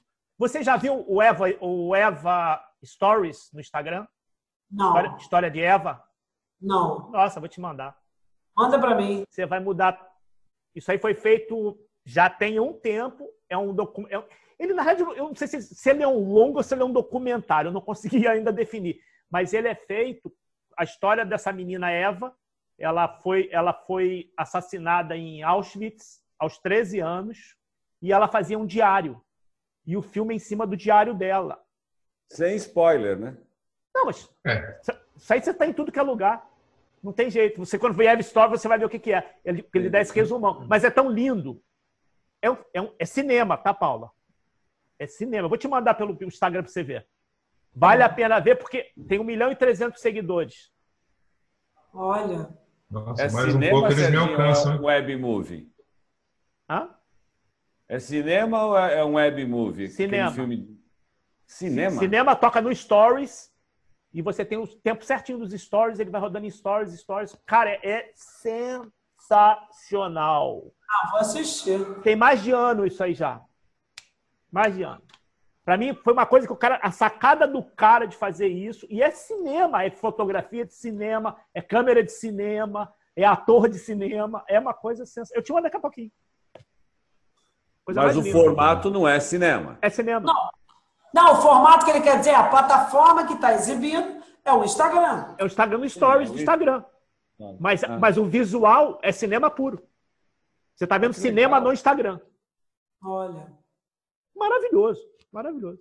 Eu olhei aquilo e falei, cara, como é que o cara conseguiu fazer isso? Como é que o cara pensou? Porque o Stories tem aquela limitação do tempo. Sim. Você vai olhar e fala, cara, o cara achou a solução. o cara fez. Genial, né? Genial, genial. Coisa mais linda. É. E imagina, o cara tem 1 milhão e 300 seguidores, você falou? Isso. É, se, a gente fizer aquela, se a gente fizer aquela conta de 10% de pessoas assistindo. É, na real você tem ali 1 milhão e 300 visualizações, né? Porque você vai entrar ali só para ver, porque não tem. Não tem mais. Você vai ver o, o filme. Então, se você vê, se você cobra um real de cada. Se isso aí fosse um ambiente fechado de um real. Sim. Sim. Aproveitando esse gancho, Paula, como é que você vê essa mudança, meu? Você falou que o cinema não vai morrer. Acredito que não. É, é, é sim um evento. Aqui em São Paulo está rolando muito drive-in, né? Voltou para caramba por causa da pandemia. Vamos tal. combinar que ninguém merece. É, mas e essa mudança? Tipo, hoje a gente tem filmes produzidos no iPhone. No Samsung 20, no Samsung novo. Saca? Como é que você enxerga isso? A, a, a, com a tua visão mesmo de produtora, como é que Olha, nesse momento, é, nesse momento, nosso maior problema, além da tecnologia, é a pandemia. Né? É, por quanto tempo vamos ficar nessa? Né? Ah, ninguém sabe. Então, nesse momento, a gente, como eu falei logo no início, a gente só conseguiu é, viabilizar projetos bem pequenos. Projetos com equipes pequenas que possam ser feitos num ambiente, né? É, tudo está relacionado à pandemia né? E, e, aos cuidados que você vai ter que ter. É, todos os novos conteúdos que estão sendo exibidos, todos foram pensados dessa forma, né? São na casa onde mora um casal de atores ou uma família ligada, né? no caso da Fernandona, Fernandinha, Andrucha, que é diretor, os filhos que fizeram a parte técnica. Então, nesse momento, você tem que pensar em histórias que se adequem a essa condição. Esse é o primeiro ponto. Não acho que o cinema vai acabar, você vai continuar tendo as salas de cinema, mas o filme não vai ter espaço nessas salas para filmes pequenos. Você tem filmes pequenos, filmes médios e filmes grandes. Eu acho que as salas vão continuar sendo espaço para filmes médios e filmes grandes, mas filmes pequenos, eu acredito que terão que ir diretamente para as plataformas de streaming. Nós temos um problema hoje no Brasil que é as plataformas de streaming, de streaming não pagam imposto, não pagam condecine. Uhum. Né? Existe um imposto que todos os atores, players da atividade pagam, que é o condecine. Todos os produtores, todas as, as, as telefônicas, as distribuidoras, todo mundo que está no na indústria audiovisual paga o Condecine. E é esse Condecine que financia a produção de filmes e séries. Né? É, quando o público em geral, que de tanto receber fake news, acreditou que nós somos ladrões e que a gente rouba dinheiro da educação, da segurança e da saúde. Isso não é verdade. A gente vive de um imposto que a gente paga. Esse dinheiro, esse, essa taxa condecina, ela é carimbada, ela está na lei não. e ela só pode ser investida em audiovisual, cinema e TV. Ela não pode ir para a saúde, para a segurança, para o hospital, para nada. Ela só pode ser investida aqui. Mas se a Agência Nacional de Cinema não a destina, ela é contingenciada e ela volta lá para diminuir o déficit público. Então, quando, quando a opinião pública fala que a gente mama nas tetas do governo, é o contrário. Quem está mamando nas tetas do governo, quem está mamando nas tetas de alguém, é o governo é que mama nas nossas tetas. Porque são bilhões que são contingenciados por ano. Então, eu acho que as plataformas para melhorar e ampliar a produção de conteúdo brasileiro para essas plataformas, Netflix, Amazon, Hulu, uh, vai entrar agora Disney, uh, Disney Plus, ah. é, é, é, Pluto, que é da Paramount, vão entrar agora em novembro, de novembro até o ano que vem vão entrar várias plataformas. Elas têm que pagar imposto. Ou, ou não pagar imposto e investir esse imposto na produção de conteúdo brasileiro. Porque por que não pagar imposto? Elas, elas lucram aqui no Brasil como qualquer outro negócio. Eu não sou favorável à política econômica do Paulo Guedes, mas até ele, numa entrevista na Globo News, falou: por que, que a Netflix não paga imposto? Então, para a gente é, otimizar a produção de conteúdo brasileiro para essas plataformas, elas têm que pagar imposto. Ou não recolher parte do imposto e aplicar em produção brasileira. Essa seria uma saída, né? É, até porque elas estão, é, até porque essas plataformas estão vindo para cá para produzir no Brasil. Elas estão bancando produção aqui no Brasil. Elas estão procurando conteúdo aqui no Brasil para produzir. Claro, então, com certeza. Então é. Mas é muito louco porque qualquer qualquer empresa que vem para cá, pra... claro que eu não estou falando de cinema, mas qualquer empresa que se instala aqui tem que pagar imposto. Mas o que eles alegam é que é na internet. É. Né? É, é porque a transmissão é na internet. Então, eles alegam que eles não são né, um canal a cabo, uma TV aberta, que por serem uma plataforma de streaming, não deveria pagar imposto. Então, é complicado. No governo Bolsonaro, isso é muito complicado porque o Bolsonaro já disse claramente que né, é pró totalmente Estados Unidos. Então, a, a agência de cinema, anteriormente ao Bolsonaro, já tinha dado o voto dela contra contra essa ideia de não pagar imposto. Tinha considerado as plataformas dentro do SEAC, ou seja, elas têm que pagar imposto, como qualquer outra. Só que agora, com a mudança do governo, a Ancine mudou de opinião, quer dizer, a Agência Nacional de Cinema, que é para proteger o interesse dos brasileiros, mudou de opinião e já disse agora que não precisa pagar imposto. É complicado. A nossa situação atualmente é muito complicada, porque não é que, é o que a gente estava falando ontem na live, não é que esse governo não liga para a cultura, como o PT nunca ligou, como outros governos nunca ligaram para a cultura.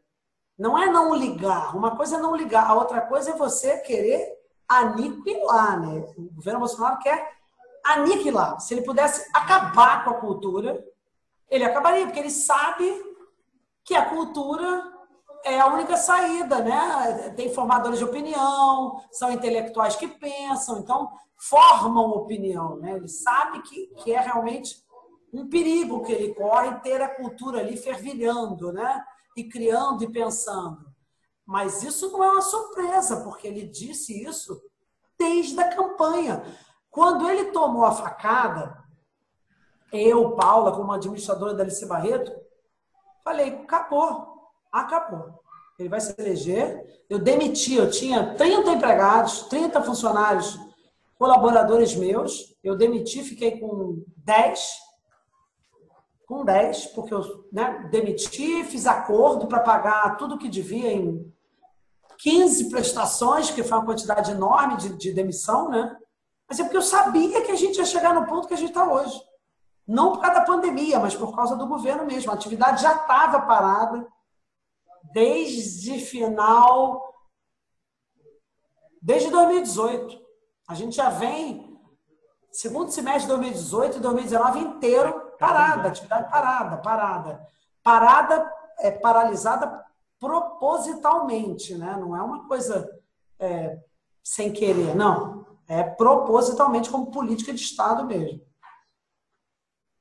É. Muito bem. Coisa não é deixa, deixa, eu só, deixa eu sanar mais uma curiosidade aqui, né? Antes Ó, da gente. É, porque a Paula daqui a pouco tá xingando a gente, que a gente falou que era um voo de ponte aérea. Tá virando quase um voo para Europa daqui a Você pouco. Você não falou que, não que era para Manaus? aqui em São Paulo. É, pois é. É que aqui em São Paulo hoje está uma neblina, então provavelmente vai ter que bater aqui e voltar, né? Não, mas é coisa rápida, Paulo. É, quando você produz um filme de pessoas reais como Lula, como o maestro João Carlos Albuquerque, eles, eles participam de alguma forma ou não necessariamente, ou sei lá, depende? No caso, no caso do Lula, é, o filme foi baseado num livro né, da Denise Paraná, Lula, o Filho do Brasil. Mas nós é, submetemos a ele o roteiro para ele ler, não sei se leu, não sei se ele leu. Mas o Fábio, o Fábio, é, a gente teve algumas, a gente teve duas reuniões com ele antes de começar a filmar. Né, que o Fábio contou muito, o Bonassi, que era o, que era o roteirista, foi também junto, né, escutamos mais história.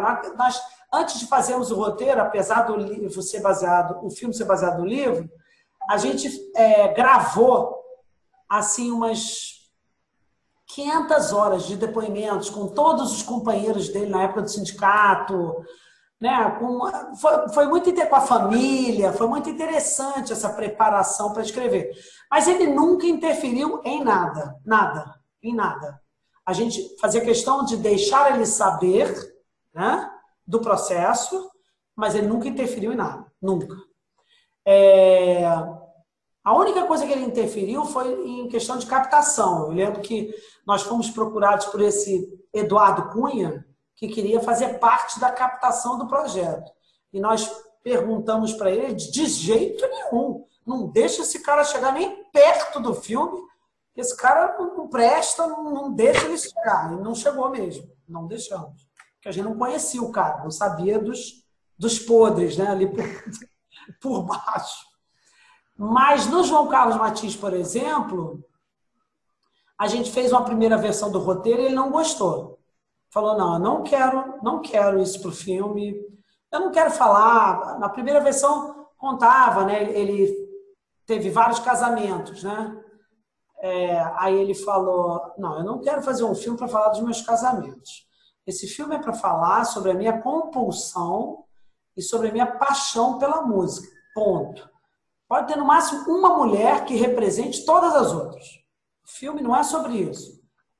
E Outro, outro caso interessante, o Bruno, que era o diretor desse filme, o Bruno que trouxe a história, inclusive.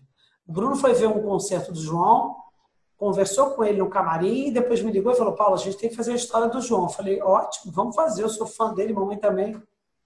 Mas o Bruno insistiu e queria continuar a levar o roteiro adiante, um roteiro que o João não estava gostando. Aí passou um tempo, o João me ligou e falou: Paula, melhor a gente não fazer o filme. Eu não quero fazer esse filme assim, o seu irmão está insistindo. Eu já falei para ele várias vezes. Isso que eu estou te dizendo aqui, eu não quero fazer um filme sobre minhas mulheres, eu quero fazer um filme sobre a minha compulsão, a minha paixão.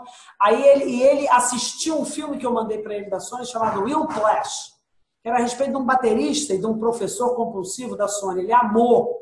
E ele falou: é isso que eu quero para o meu filme. E o Bruno não concordava. E eu falei: João, eu não quero mais fazer, vamos parar por aqui. Eu falei: João, de jeito nenhum. Nós vamos fazer o filme que você quer. Mas o seu irmão, eu falei, eu vou demitir o Bruno. Eu demito. e contrato outro diretor. Ele falou, você vai demitir o seu irmão? Eu falei, mas ele falou, mas foi ele que trouxe o projeto para você. Eu falei, foda-se. A história é tua, você tá vivo, cara. E eu quero fazer o filme que você quer também. Eu não quero fazer esse filme que ele. Aqui, no caso, você que é o dono do filme. porque você está vivo. Tá bom. Aí eu liguei pro Bruno e falei, Bruno, não vai dar, não vai dar para a gente ir adiante. Não dá. O João não quer essa história, você está insistindo. Aí o Bruno ficou sem falar comigo um tempo, sei lá, oito meses, dez meses, um ano. Me chamava, me difamava, falava que eu era uma traidora, falava mal de mim para todo mundo. Eu falei, família. Gente, não fiz nada demais, eu tenho que ser honesta. Né? Tem que ser honesta com, com a pessoa que vai ser biografada, né? Não posso fazer um filme que a pessoa não está de acordo. E aí contratei o Mauro Lima e deu super certo, ele ficou super feliz, mas ele participou de tudo, tudo. Ele leu o roteiro, ele foi a todos os dias de filmagem que se tinha filmagem que tinha piano, ele estava lá, ele ajudou a escolher o Davi, ele treinou o Davi, ele treinou o, Davi, o, o, o Pandolfo, ele treinou o Nero. Ele era, ele é uma fera, assim, né? compulsivo. E a cena, uma das coisas que eu tenho mais orgulho no filme é que ele ficou satisfeitíssimo com as cenas de piano, que geralmente você percebe que a pessoa não está tocando porra nenhuma, né?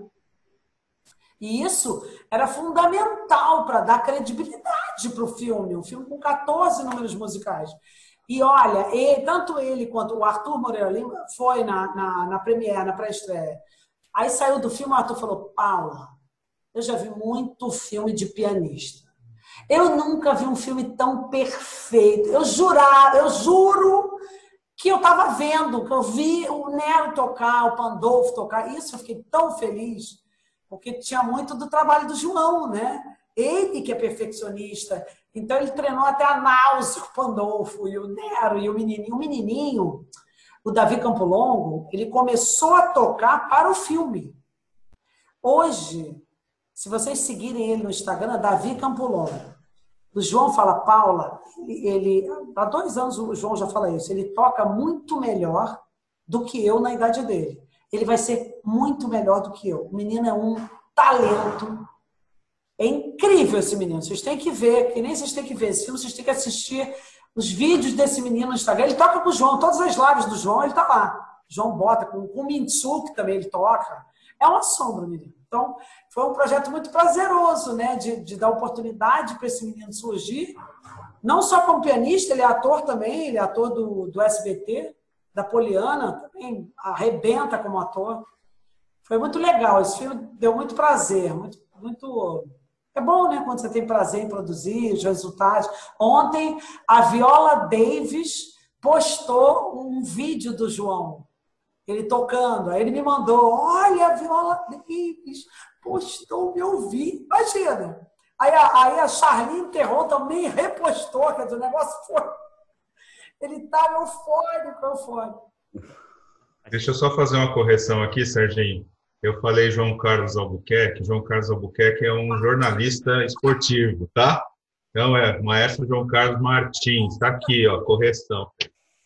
Então eu vou fazer uma observação. Muito obrigado, Paula, pelo seguinte: Serginho esqueceu o nome do filme. O Paulo errou o nome do pianista. E quem erra as coisas aqui sou eu. A sua presença me pintou com isso. Ô, Serginho, ele vai se vingar da gente por causa daquela história do Marcos Vale. Né? Obrigado, Paula. Vai. a vingança veio rápido, né? E, e, o pior é que esse programa vai antes, eu tô dando spoiler. É verdade. Gente, vamos, vamos, liberar a Paula, porque já estamos. É, vamos pousar a nave, né? Vamos, vamos, porque esse voo já ficou bem longo. Foi um prazer, foi um prazer estar com vocês, bater esse papo agradável. O Alcogel tá... É o nosso patrocinador. É, é o patrocinador aqui. oficial. que legal. É o Alcogel. Paula, olha, que graça conversar com você. Muito obrigado. Você tirou um monte de, de curiosidades. Eu tinha mal vontade de produzir um filme, já não vou fazer mais isso. Nossa, é um trabalho insano, menina. Tem que ter. Igual a você, milhares de pessoas já tiveram vontade de produzir um filme. Aí quando ficam sabendo, falam, ai, não. Mas acho que eu prefiro ainda ficar na poltrona com a pipoca. Muito é obrigado. Muito obrigado. Obrigada a vocês. Foi um prazer, Serginho, Paulos. Paula, obrigado. Paula. Obrigado mesmo, viu? Foi um prazer receber você na nossa casa, nosso voo, né, meninos? Isso aí. É. Você foi meu. Quando quiser falar de futebol, aí traz o Adão. É, pois é. Ó, Fechado. Esse, esse papo é bom, hein? Não, é verdade. Vamos, vamos pegar o Adão. Ele não querendo falar do futebol atual do nosso time, tá bom. ah, ele, fala, ele, fala, da época boa de futebol só. Esse papo a gente bate, assim, fechado. Tá bom, tá bom. Vamos liberar a Paula, então. Paula, obrigado. Tchau, tchau.